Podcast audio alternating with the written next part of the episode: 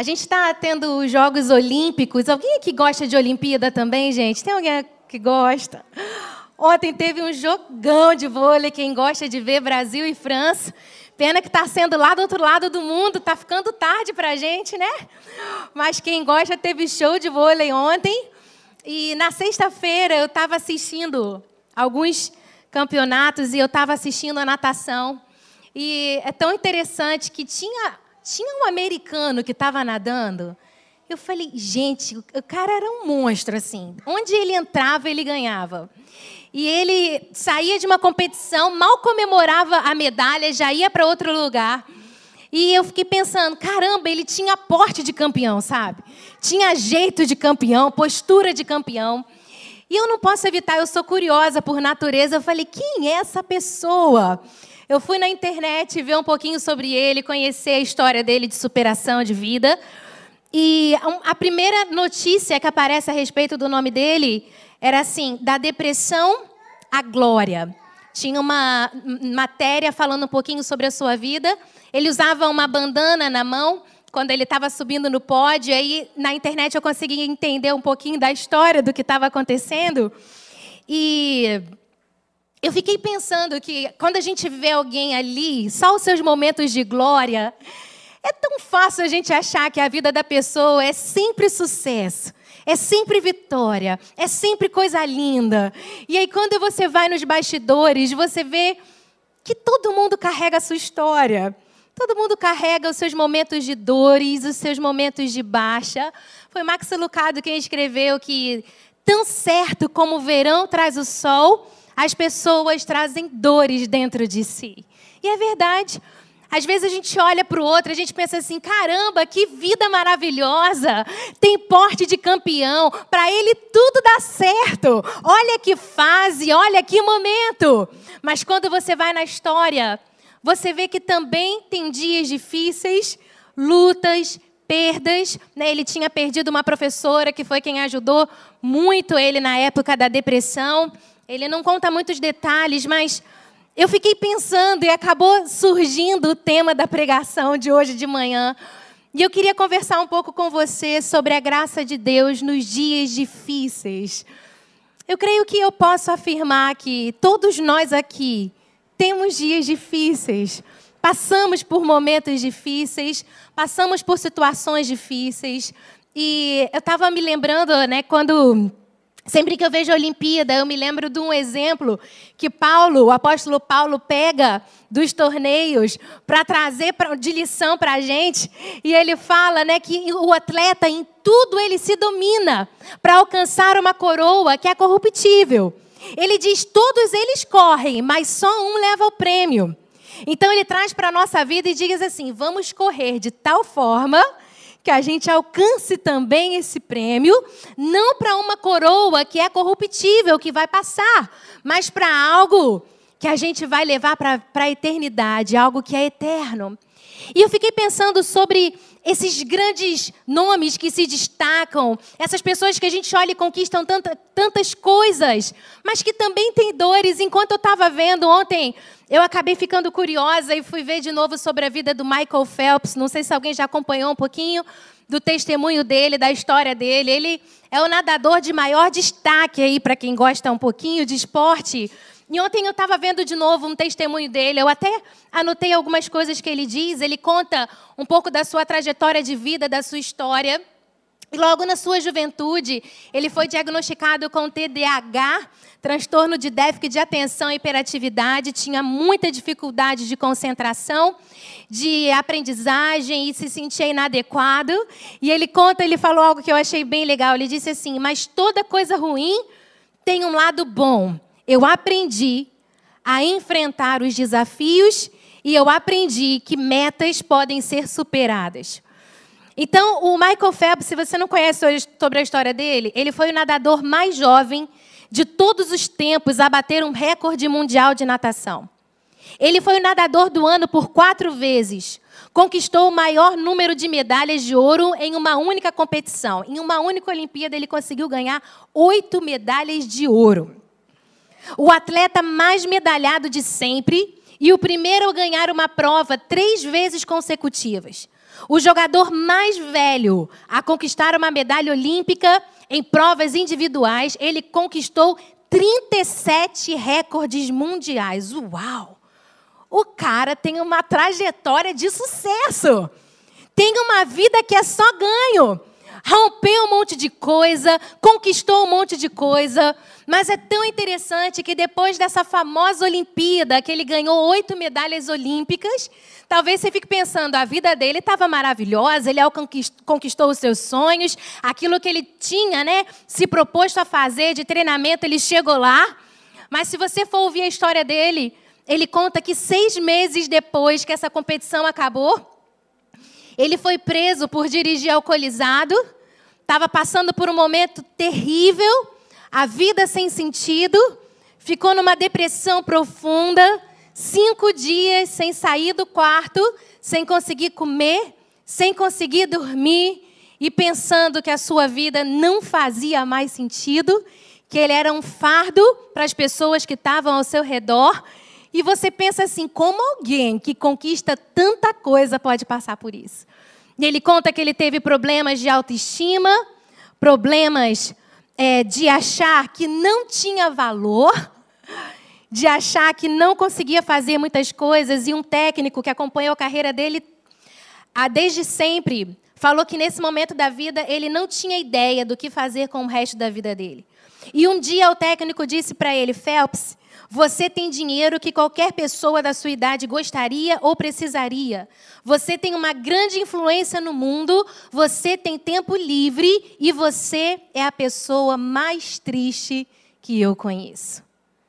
E eu fiquei pensando que dinheiro, sucesso, famas, objetivos alcançados, às vezes a gente coloca tantas metas para ser feliz, para se sentir bem, mas todos nós carregamos as nossas marcas dentro da gente. E aí ele abre um pouquinho sobre esse tempo de reabilitação dele, ele conta o testemunho que ele conheceu um livro lá, talvez você já tenha ouvido falar, chamado Uma Vida com Propósito. E aquele livro mudou a vida dele, ele entendeu que a vida dele tinha um propósito maior, ele teve um encontro com Deus. Mas ele conta também algo que eu achei tão interessante, porque ele fala da sua experiência com seu pai. E o pai dele tinha se divorciado da mãe quando ele tinha nove anos e foi um momento muito difícil para ele.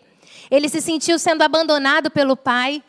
E ele fala que no momento da terapia, quando ele estava na reabilitação, ele conseguiu perceber que ele acreditava que ele era o bebê que ia vir para unir a família, para salvar o casamento dos pais, para que a família ficasse bem. Isso não aconteceu. E por isso ele se sentia um fracasso. E alguém com tantas conquistas a nível mundial e global carregava uma crença dentro de si que fazia com que ele se sentisse fracassado, diminuído, pequeno. E ele teve dias muito difíceis por conta da maneira que ele se via, das coisas que ele percebia a vida.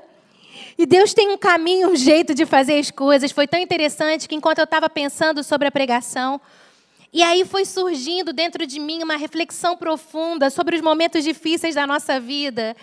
E eu senti vontade de ler quando o apóstolo Paulo está falando sobre o atleta, usando ele de exemplo para a gente. E eu falei assim: ah, eu conheço essa passagem, está lá em 2 Coríntios 9, eu abri para ler. E eu descobri que eu tinha errado. Na verdade, ela não está em 2 Coríntios, ela está em 1 Coríntios. Mas quando eu abri em 2 Coríntios, teve um texto que saltou para mim. E eu queria ler com vocês em 2 Coríntios 9, a partir do versículo 3. Eu queria abrir hoje a nossa meditação, trazendo essa reflexão para a gente.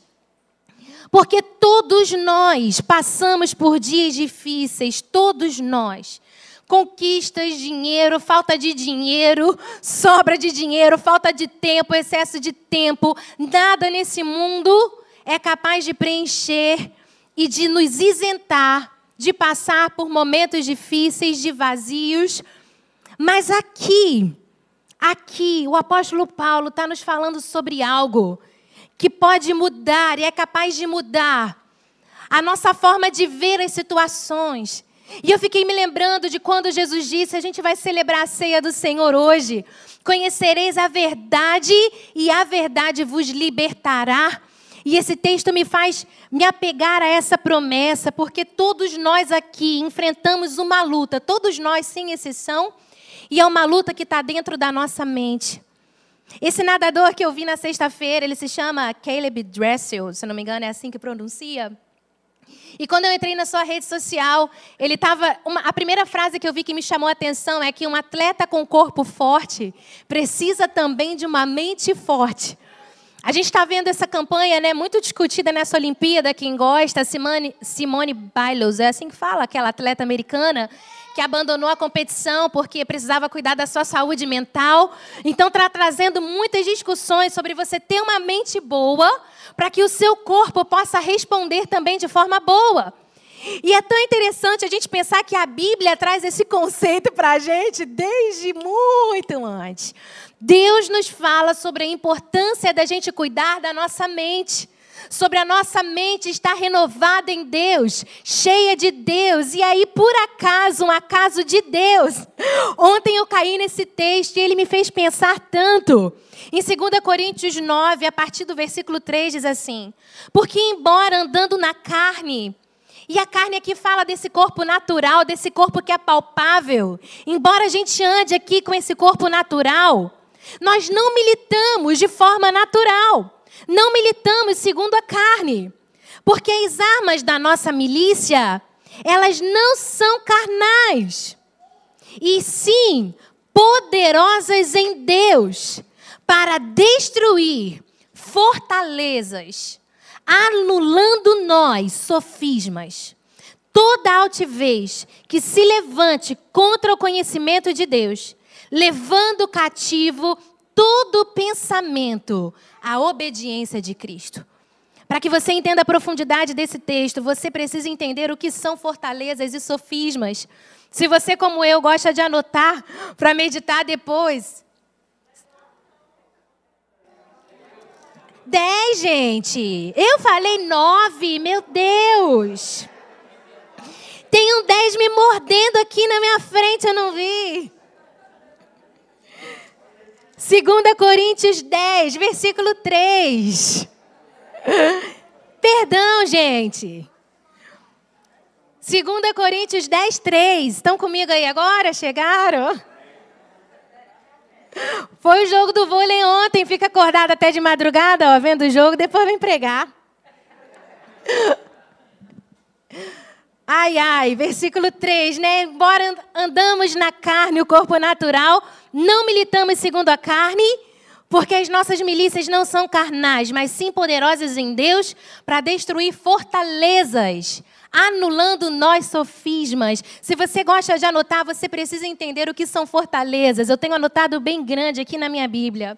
Sabe o que são fortalezas? São áreas nas quais nos encontramos presos a uma maneira restrita de pensamento que não gera vida e nem liberdade. Eu vou repetir: fortalezas são áreas nas quais nós nos encontramos presos a uma maneira restrita de pensar que não gera vida nem liberdade. Isso traz uma reflexão muito grande. São áreas nas quais a gente se encontra preso a uma maneira restrita de pensar que não gera vida e nem liberdade. Olha esse grande campeão mundial, Phelps, que alcançou tudo que humanamente é possível de, de conquistar, a nível global. E ele acreditava que ele era um fracasso, porque ele não conseguiu proporcionar a união da família e o casamento dos pais se desfez e ele cresceu com um problema sério de autoestima, independente de qualquer coisa, porque havia uma fortaleza dentro dele, uma forma de pensar que o escravizava em uma forma de se ver e de ver o mundo. Então, Paulo está falando para a gente sobre essas fortalezas que todos nós temos. Eu estou usando o exemplo dele, que é público, para ilustrar. Mas você tem as suas, que a sua história fez em você. E eu tenho as minhas.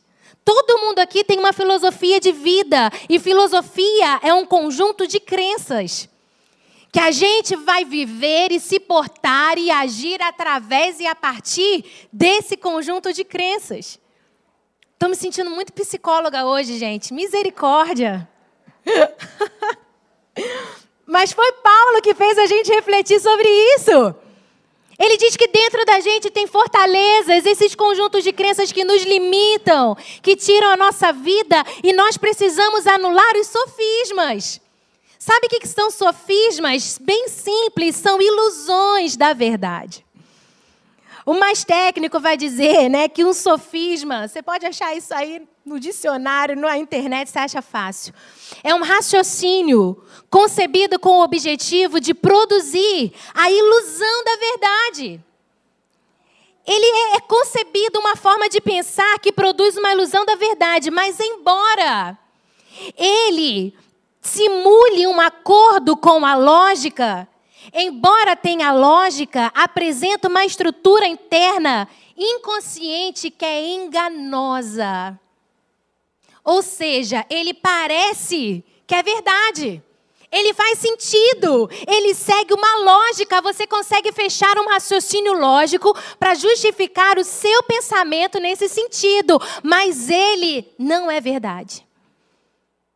E preste atenção que a Bíblia diz que em Deus, e eu vou te falar que só em Deus, a gente tem poder de destruir fortalezas que são colocadas dentro de nós que faz com que você se sinta pequeno, sem valor, diminuído, desprezado, rejeitado, insignificante, como se você fosse só mais um na multidão, como se só você passasse por dias difíceis, como se não importa o que você faça, nada te preenche, você é uma pessoa que não sabe ser feliz, você é incapaz de manter uma família, o abuso te marcou de forma definitiva, a separação dos seus pais te marcou de forma definitiva, a rejeição, o divórcio te marcou de forma definitiva, você carrega esse conjunto de crenças que você pode até achar uma lógica, mas Jesus Cristo disse que conhecereis a verdade e a verdade te libertará.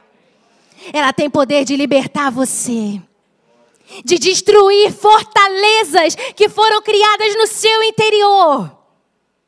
Mas quem destrui os sofismas, a Bíblia diz, anulando nós toda ilusão da verdade, que se parece com a verdade, que tem uma lógica de verdade, mas que não é verdade. E como que a gente anula os sofismas na nossa vida, levando cada pensamento cativo à obediência de Cristo. Quando os pensamentos vêm, que nos afastam da verdade de Deus. É responsabilidade sua conhecer a verdade. Para que você possa dizer: não é isso que o meu Pai fala sobre mim. Não é isso que o meu Deus diz ao meu respeito. Não é isso que ele fala a, é, da minha história. Não é isso que ele diz sobre a minha vida. Não é isso que ele fala sobre a minha realidade. Eu sou o que a Bíblia diz que eu sou. Eu tenho o que a Bíblia diz que eu tenho e eu posso fazer o que a Bíblia diz que eu posso fazer. Porque em Deus eu tenho armas para destruir todas as fortalezas que foram colocadas dentro de mim e anular os sofismas, levando todo pensamento cativo à obediência de Cristo. Uau! Que liberdade que Deus nos proporciona! Que liberdade verdadeira, real, intensa que Ele traz para dentro de nós. E eu entendi que Deus estava me conduzindo a abrir o culto com essa palavra, sabe por quê? Porque o diabo sabe que se ele controla a sua mente, ele controla as suas ações. Porque aonde a sua mente vai, você vai atrás. E é por isso que a Bíblia diz que você precisa renovar a sua mente na palavra de Deus. Paulo diz: Eu rogo. No mais preciso, nos nossos dias, ele está dizendo: Eu imploro. Eu estou implorando para vocês, igreja. Povo de Deus, vocês que foram feitos livres pelo poder da cruz de Cristo, vocês que estavam mortos, mas foram vivificados, que estavam perdidos, mas foram encontrados, que estavam sujos, mas foram justificados, eu imploro, eu estou implorando que você não pense de acordo com as suas experiências, de acordo com a sua cultura, de acordo com a sua história, mas que você pense de acordo com o que Deus pensa ao seu respeito. E quando Ele te criou, quando Ele olha para você, Ele diz: é bom, é muito bom, é muito bom. É o que Deus pensa ao seu respeito. Eu quase sinto a dor do coração de Deus quando Ele diz: O meu povo, o povo que eu amo, o povo que eu morri para salvar, tem perecido, porque lhe falta o conhecimento. Michael Phelps nos deixa aí esse testemunho tão extraordinário. Alguém que superou desafios, que ama competição conquistou títulos, medalhas, dinheiro, influência, reconhecimento. Mas ele conta que a vida dele fez, fez sentido quando ele descobriu que ele tinha um propósito em Deus. Que aquilo preencheu o coração dele de uma forma que nada mais foi capaz de preencher. E as escamas dos seus olhos caíram. E ele começou a entender onde estava o valor dele. Ele se reconcilia com o Pai ele chama o pai e no final o pai dá uma declaração linda. O pai fala de como ele ficou impressionado quando ele foi chamado para encontrar o filho. E muito emocionado, o pai fala que ganhou o filho de volta. E eles estavam aprendendo que todas as situações que eles passaram, elas podiam se tornar lições e não apenas memórias que doíam ou cicatrizes, mas lições para que ele pudesse fazer na vida do filho dele diferente e não cometer os erros que o pai tinha cometido com ele. Naquele momento, ele tinha tido seu primeiro filho de três meses. E eu fico pensando que esse é o poder libertador que o Evangelho tem na nossa vida. Essas são as boas novas. Um Deus que é poderoso para destruir fortalezas. E os sofismas levando a nossa mente cativa a Ele. Entendendo que também nos nossos momentos difíceis, de baixa, de frustração, a graça de Deus acontece na nossa vida todos os dias. Talvez seja difícil a gente entender a graça de Deus acontecendo no meio do desemprego, a graça de Deus acontecendo num diagnóstico difícil, a graça de Deus acontecendo num divórcio complicado. A graça de Deus acontecendo na educação dos nossos filhos quando o nosso coração fica tão ansioso, com medo do que vai ser do amanhã deles. Se você já olhou para a sua história alguma vez e se perguntou assim: será que a graça de Deus está acontecendo aqui mesmo? Será que a graça de Deus acontece nesse lugar tenebroso em que eu me encontro, ou que eu me encontrei um dia, ou que talvez eu vá me encontrar em algum momento da vida? Será que a graça de Deus pode acontecer aqui? Eu quero dizer para você que eu quero te lembrar da história de uma mulher que foi escrita para você, se você já se fez essa pergunta em algum momento da sua vida. Eu quero te ajudar a lembrar a vida dessa mulher. Lá no livro de Ruth, eu vou ler alguns versículos se você quiser me acompanhar. Um texto é uma história bem pequenininha, dá tempo de você ler com calma em casa se você quiser. Mas para te dar o panorama, a vida de a história de Ruth, ela nasce num contexto sombrio. Uma história que começa com perdas, mortes, luto, dor, um começo extremamente triste. É uma história linda que se passa em tempos difíceis. Era o período dos juízes regerem a terra, havia fome, havia crise, havia morte. E só para você também pensar em um outro detalhe, a gente está falando do século XVI antes de Cristo. Na cultura da época, a segurança da mulher estava diretamente, intimamente relacionada ao marido e aos filhos. Naquele contexto, naquela cultura, era assim que funcionava. E olha como a história de Ruth começa lá em Ruth, no capítulo 1. Eu vou ler a partir do versículo 1 e vou pulando alguns versículos para a gente não tomar muito tempo de leitura e trazendo algumas meditações para a gente. Nos dias em que julgavam os juízes, houve fome na terra. E um homem de Belém de Judá saiu a habitar na terra de Moabe com a sua mulher e seus dois filhos. Versículo 3: Morreu Elimeleque, marido de Noemi, e ficou ela com seus dois filhos, os quais casaram com mulheres moabitas. Era o nome de uma órfã e o nome da outra Ruth, e ficaram ali quase dez anos. Morreram também ambos, Malom e Quilion ficando assim a mulher desamparada, desamparada de seus dois filhos e de seu marido. Então se dispôs ela com as suas noras e voltou da terra de Moabe, porque nessa ouviu que o Senhor se lembrava do seu povo, dando-lhes pão. Só até aqui. Vamos pensar um pouquinho nesse contexto. Um homem está vivendo um momento de crise, marido de Noemi, ele toma uma decisão.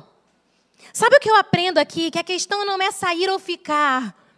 Mas em momentos de crise, a pior coisa que a gente pode fazer é tomar decisões sem consultar ao Senhor.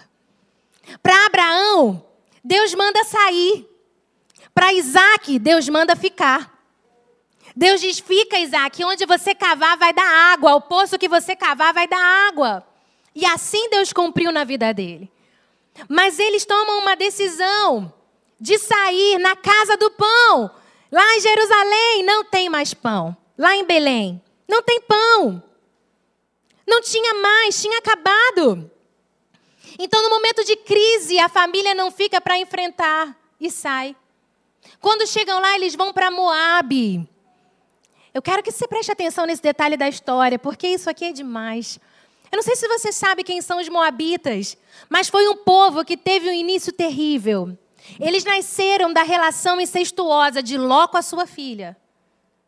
A filha embriaga o pai, tem relações com o pai, e desse ato terrível nasce os moabitas. E Deus dá uma ordem de que o povo não podia se relacionar com os moabitas. Era um povo que andava distante dos caminhos de Deus. Mas quando a crise chega, essa família foge para Moabe. E quando chega lá, esse homem morre. Os filhos se casam. E os filhos também morrem. Então a gente vê três mulheres completamente desamparadas. Elas perderam tudo. Porque naquela época, a segurança da mulher estava atrelada ao marido. Elas se veem perdidas no momento da crise. E é tão interessante a gente pensar que eu creio que qualquer pessoa aprende a lidar bem com as primaveras da vida, com os momentos floridos da vida, com as boas estações da vida. Mas nem todo mundo é capaz de lidar da melhor forma possível com os invernos existenciais. Com aqueles momentos sombrios, onde parece que não tem vida, não tem esperança, aonde parece que a gente está enterrando os nossos sonhos, as promessas de Deus para a nossa vida. E é nesse contexto que essa família se encontra. Quando chega no versículo 14, do capítulo 1 ainda, diz assim: Então, de novo, choraram em voz alta, órfão, com um beijo, se despediu de sua sogra, porém Ruth se apegou a ela. Disse Noemi: Eis que a tua cunhada voltou ao seu povo e aos seus deuses. Também tu volta após a tua cunhada. Disse, porém, Ruth: Não me enches para que te deixes, e me obrigue a não seguir-te, porque aonde quer que fores, irei eu, e onde quer que pousares, ali pousarei eu. O teu povo é o meu povo, e o teu Deus é o meu Deus. Onde quer que morreres, morrerei eu.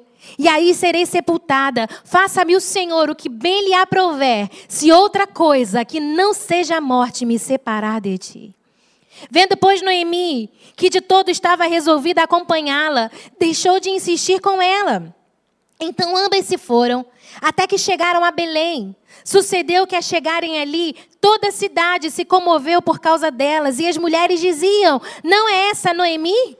Porém, ela disse: Não me chames Noemi, Chamai-me Mara, porque grande amargura me tem dado Todo-Poderoso.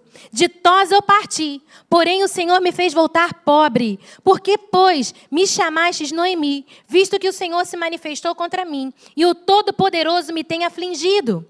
Assim voltou Noemi da terra de Moabe com Ruth, sua nora, a Moab, Moabita, e chegaram a Belém, no princípio da cega de cevada. Só até aqui.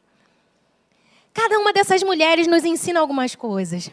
Órfã não era uma pessoa ruim, mas ela representa uma fé vacilante. Alguém que, quando se vê diante dos problemas, das adversidades, desviam, desistem do propósito daquilo que elas falam. Não, eu vou fazer, mas eu quero ir. Eu estou entendendo que essa é a direção. Mas quando os desafios começam, não dá conta, não aguenta a pressão para pelo caminho, desiste de perseverar. E não tem jeito. Lá em Hebreus, o autor diz para gente que tendes necessidade de perseverança.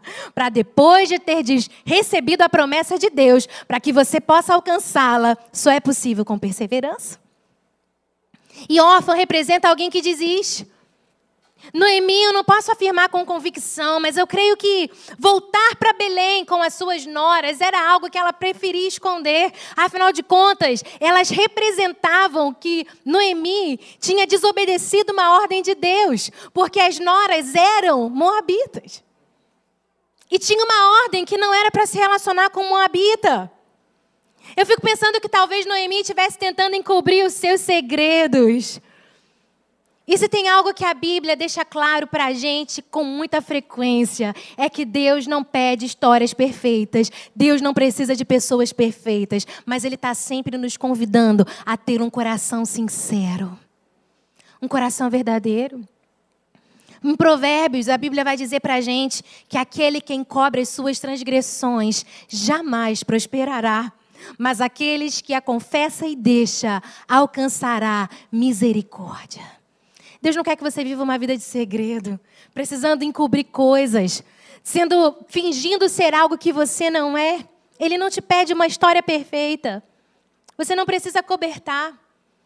E Noemi também ela nos fala de alguém que diante das adversidades da vida, ela fica amarga.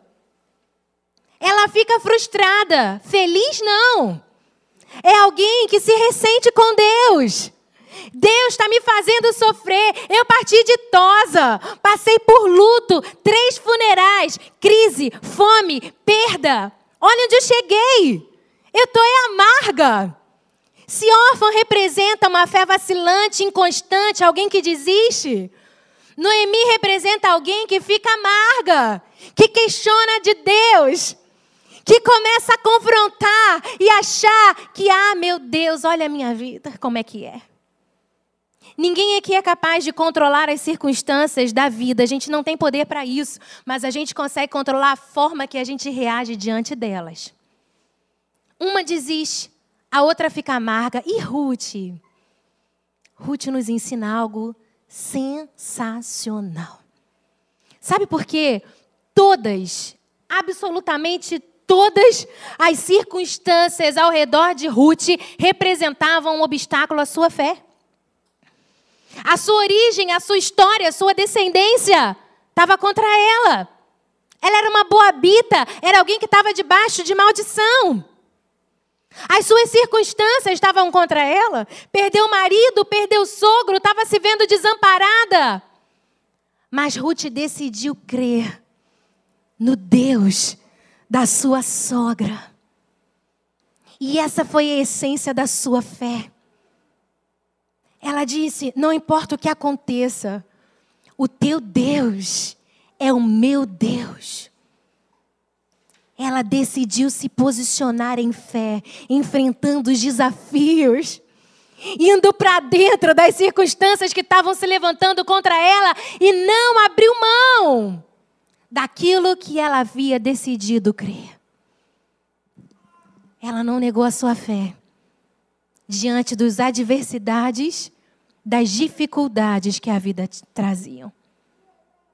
A nossa tendência natural é desistir. Ou então ficar amarga. Mas Ruth nos ensina a ter uma fé constante num Deus que é constante. E se você for avançando na história, não tenho tempo para os detalhes, mas aparece alguém. Ruth, enquanto está no campo, trabalhando no meio da sua dor, trabalhando no meio das suas adversidades, ela se encontra com Boaz. E Boaz, ele entra como resgatador. Sabe o que significa resgatador? Significa libertar pelo pagamento de um preço. Te lembra alguma coisa? Quem é que foi livre pelo pagamento do preço de Jesus Cristo lá na cruz? Ele pagou o preço para que nós pudéssemos ser livres. Boaz, ele está apontando para nós aqui. Ele entra na história como resgatador aquele que liberta pelo pagamento de um preço. E ele tem um encontro com Ruth. E eu quero dizer para você que a história de Ruth, ela é a história de todos nós aqui em algum momento da nossa vida. Pobre espiritualmente, nós éramos pobres. Mortos em nossos delitos e pecados. Afastados, distantes de Deus. Mas Cristo veio ao nosso encontro Boaz sorriu para Ruth. Cristo sorriu para nós. A graça sorriu para nós. E a primeira coisa que Boaz diz a Ruth é: você não tem necessidade de procurar em outro campo mais. Quais são as fortalezas do seu coração? Quais são as suas carências? Quais são as suas necessidades? Jesus está dizendo a você: você não tem necessidade de procurar em outro lugar. Aquilo que você precisa, eu tenho para te dar. Só Ele tem um senso de propósito, de valor, para trazer ao nosso coração. E no capítulo 3, 2, perdão, no versículo 13. Eu anotei na minha Bíblia numa outra versão que eu gosto muito. Ruth diz para Boaz: Senhor, quanta graça e quanta bondade. Eu não mereço. Eu fico comovida de ser tratada dessa maneira. Eu nem sequer sou daqui. Quando Boaz encontra Ruth, a Bíblia diz que ele favorece Ruth. E a resposta de Ruth é: Senhor, quanta graça! Em tempos difíceis, quanta graça. Em tempo de luto, quanta graça. Em tempo de dor, quanta graça. Em tempo de perda, quanta graça. Quanta bondade. Eu não mereço. Eu nem sou daqui. Vós que não eram povo, foram feitos povo de Deus. Nós nem éramos daqui. Mas o nosso Boaz sorriu para nós. A graça sorriu para nós. Quanta graça. Quanta bondade. E no versículo 3, no versículo 3 também, Noemi dá uma instrução para Ruth, ela diz: banha-te, unge-te, põe os teus melhores vestidos e vai para conhecer e manda um encontro de Boaz. E eu aprendi essa semana, eu não sabia que essa expressão põe os teus melhores vestidos. No original, ela fala de você trocar uma roupa gasta depois de um tempo de luto. Sabe a cultura da época que você ficava por um tempo usando roupa de luto, roupa preta, representando a perda de alguém? Quando Noemi está tá falando para ela, põe as tuas melhores roupas, ela está dizendo: o tempo de luto já passou. Tira as roupas do luto. Se veste com os seus melhores vestidos e vai encontrar o teu noivo. Vai ter um encontro com ele. E eu fico pensando que Deus está dizendo ao nosso coração nessa manhã, sabe o que? Filho, você não faz ideia do que eu sou capaz de fazer com essa bagunça. Sabe essa bagunça que está a tua vida hoje? Você não faz ideia do que eu sou capaz de fazer com a tua vida. O tempo de luto passou. Vestes de louvor, ao invés de espírito angustiado, vestes de justiça sobre você. Coloque as suas melhores roupas, encontre com o teu noivo, porque você vai trazer Jesus ao mundo. Ruth também o fez. Uau! O tempo de luto já passou. Você vai trazer vida a Jesus nos teus relacionamentos, na tua casa, na vida dos teus filhos, na vida do teu marido, no teu casamento. Ah, mas o tempo chegou de luto. Ah, mas o tempo é de separação. Mas haja o que houver, venha o que vier. Você precisa do teu noivo. Boaz sorriu para você. E nesse momento a salvação entrou na tua vida. Conhecereis a verdade e a verdade te libertará. O seu Boaz, ele te encontrou. Nosso resgatador nos achou. O nosso resgatador sorriu para nós. Quanta graça, quanta bondade. E Ruth, a Moabita é uma das mulheres que vai entrar na genealogia de Jesus. E eu te pergunto, o que, que a Moabita está fazendo lá? O que, que uma Moabita, alguém que teve uma história tão suja, um começo tão terrível, o que, que ela está fazendo na genealogia do nosso Salvador?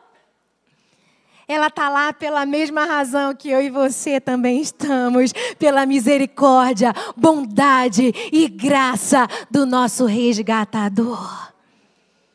Ele nos libertou do império das trevas e nos transportou para o reino do Filho do seu amor. Ele nos encontrou num lamaçal de pecado e nos trouxe para o reino do, da sua bondade, da sua graça. Você não faz ideia do que Deus é capaz de fazer com a bagunça da nossa vida. Quando a gente entrega a Ele. Eu quero terminar lendo no capítulo 4, versículo 13, o final da história de Ruth. E eu queria que você pensasse comigo como a vida complicada de Ruth ajudou ela a dar luz à graça de Deus em momentos sombrios. A vida complicada de Ruth ajudou ela a dar luz à graça de Deus nos momentos mais sombrios da sua vida. E eu te pergunto: Deus não pode fazer o mesmo com você? Será que Ele não pode fazer o mesmo com a sua história? E a Bíblia nos responde: sim, sim, Ele pode. Pegar as nossas bagunças, as nossas mazelas, e mudar a nossa realidade. Porque quando Jesus entra, a graça acontece, mesmo em lugares sombrios. E Ruth, no capítulo 4, no versículo 13, eu vou encerrar com isso. Assim tomou Boaz a Ruth, e ela passou a ser a sua mulher. Coabitou com ela, e o Senhor lhe concedeu que concebesse e teve um filho. Então as mulheres disseram a Noemi: Seja o Senhor bendito, que não deixou hoje de te dar um neto que será o teu resgatador. Seja afamado em Israel o nome desse. Ele será restaurador da tua velhice e consola, restaurador da tua vida e consolador da tua velhice, pois a tua nora que te ama o deu à luz e ela te é melhor do que sete filhos.